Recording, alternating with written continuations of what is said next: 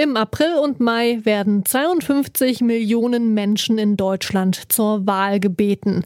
Und falls ihr euch jetzt fragt, was für eine große Wahl da ansteht, seid ihr nicht alleine, denn die Sozialwahl, die ist vielen gar nicht so bekannt. Auch wenn ein Großteil der Deutschen wählen darf. Deswegen fragen wir uns heute, wofür wir die Sozialwahl eigentlich brauchen. Ich bin Marianta. Hi.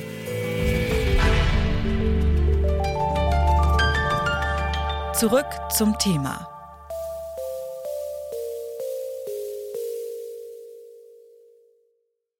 Vielleicht habt ihr ja auch schon Post von der Sozialwahl bekommen. Denn bevor die Wahlunterlagen im April rausgehen, werden alle Wahlberechtigten jetzt schon mal darüber informiert, dass sie wählen dürfen. Wahlberechtigt, das sind Versicherte vom Deutschen Rentenversicherungsbund, die spätestens seit Beginn des Jahres 16 sind. Außerdem sind alle wahlberechtigt, die bei einer teilnehmenden Krankenkasse versichert sind, zum Beispiel der Techniker Krankenkasse oder der DAK. Aber was hat es eigentlich mit der Wahl auf sich? Was wird da eigentlich gewählt? Darüber habe ich mit Stefan Bratz gesprochen. Er ist verantwortlich für die Pressearbeit beim Bund Deutsche Rentenversicherung und beschäftigt sich seit den 90ern mit der Sozialwahl.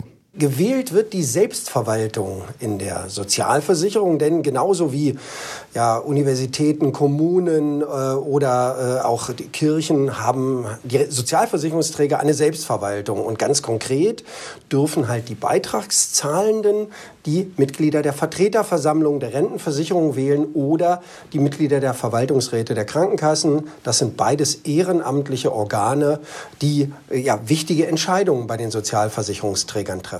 Treffen sich da dann also zum Beispiel die AOK, die Technikerkrankenkasse und auch die Deutsche Rentenversicherung und verhandeln darüber oder wie muss ich mir die Arbeit der Gewählten dann vorstellen?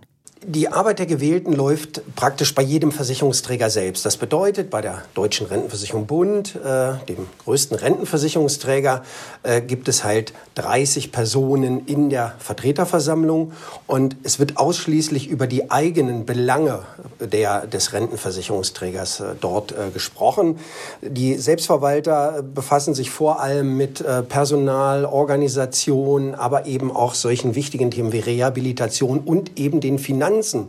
Zum Beispiel verabschiedet die äh, Vertreterversammlung der Deutschen Rentenversicherung Bund den Haushalt der Rentenversicherung. 175 Milliarden Euro, der zweitgrößte Haushalt äh, nach dem Bundeshaushalt. Und mit ihrer Entscheidung für den Haushalt der Rentenversicherung Bund ähm, entscheiden halt die Selbstverwalter, die gewählten, bei der Sozialwahl gewählten Selbstverwalterinnen und Selbstverwalter, entscheiden über die Verwendung der Beitragsmittel. Und gleiches gilt halt auch für die Selbstverwaltungen bei den AOKs oder eben auch bei den großen Ersatzkassen. Dort werden eben auch die Haushalte, die einzelnen Haushalte der Sozialversicherungsträger äh, verabschiedet und damit eben wesentliche, eine wesentliche Finanzentscheidung getroffen. Denn das Geld soll ja letzten Endes den Beitragszahlern zukommen und nicht ausschließlich der Verwaltung. Damit haben Sie eigentlich die nächste Frage auch schon mehr oder weniger äh, beantwortet. Ich wollte fragen, warum die Kassen das nicht eigentlich ja, für sich selbst klären. Wozu muss da so eine große Wahl stattfinden? das ist im Grunde das Normalste der Welt, dass diejenigen, die die Beiträge zahlen, nämlich die, äh, die Versicherten, Rentnerinnen und Rentner und eben auch die Arbeitgeber mitbestimmen über die Belange.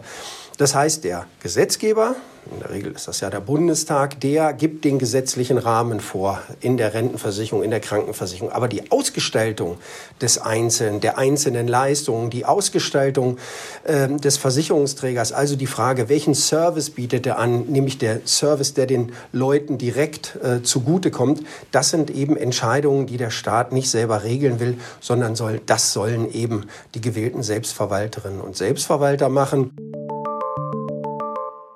Bei der Sozialwahl werden am Ende also auch Volksvertreterinnen gewählt. Und es geht um viel Geld. Bis zu 400 Milliarden Euro jährlich werden dort verwaltet. Gerundet sind das gut 5000 Euro pro Kopf.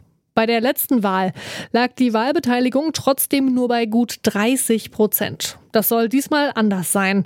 Was dafür getan wird, das weiß Peter Weiß. Der CDU-Politiker ist Bundeswahlbeauftragter für die Sozialwahl.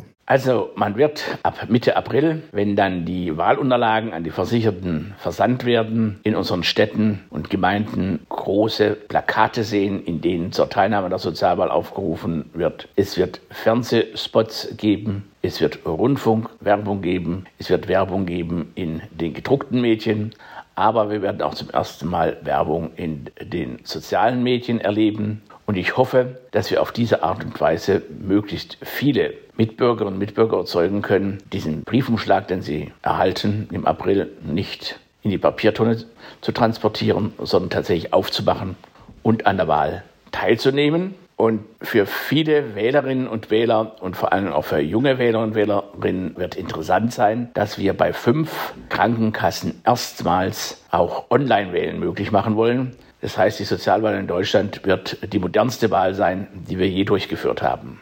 Sie wollen also die Barrieren auch ein bisschen ja, heruntersetzen. Ähm, vielleicht zum Schluss jetzt noch die Frage, wenn ich mich dann dazu entschieden habe, die Sozialwahl oder in der Sozialwahl äh, mit zu wählen, wie finde ich denn dann für mich raus, wer meine Interessen auch wirklich am besten vertritt?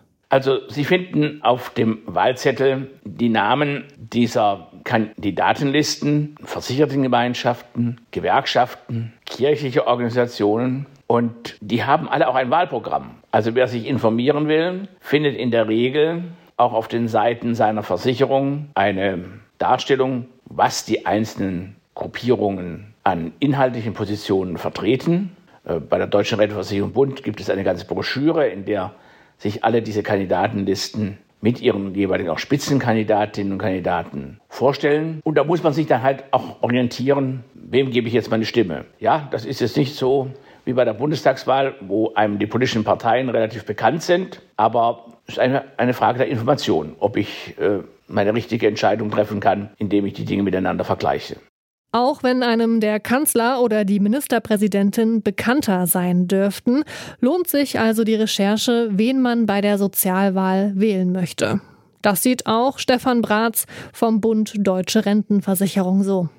Rente und Krankenversicherung sind nicht äh, etwa das, was man denken könnte, alte Leute-Themen, sondern das geht alle an. Ich persönlich sage immer, Rente ist ein junge Leute-Thema, denn wenn ich erstmal kurz vor der Rente bin oder Rentnerin und Rentner, ist eigentlich das äh, Auseinandersetzen und das Interesse dafür ist eigentlich fast schon zu spät. Und ich persönlich würde appelliere gern an alle Wahlberechtigten. Sozialversicherungswahl ist halt Mitbestimmung für die Belange der Leute, die Beiträge zahlen.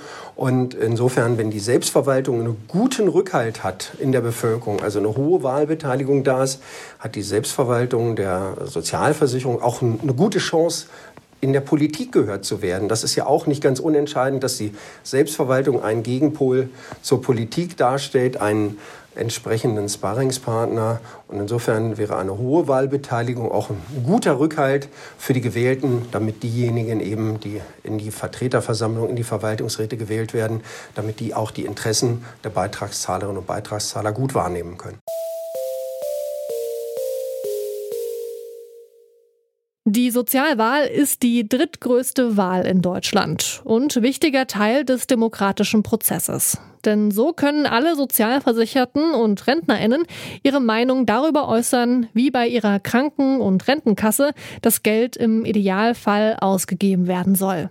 In diesem Sinne, wählt eure Sozialvertretung, wenn ihr die Wahlunterlagen erhaltet. Am 31. Mai wird dann ausgezählt. Und damit verabschieden wir uns von heute. An der Folge haben Belinda Nüssel, Erik Simonsen und Lars Feyen mitgearbeitet. Chef vom Dienst war Anton Burmester und mein Name ist Marie Jainter. Ich sag Tschüss und bis bald. Zurück zum Thema vom Podcast Radio Detektor FM.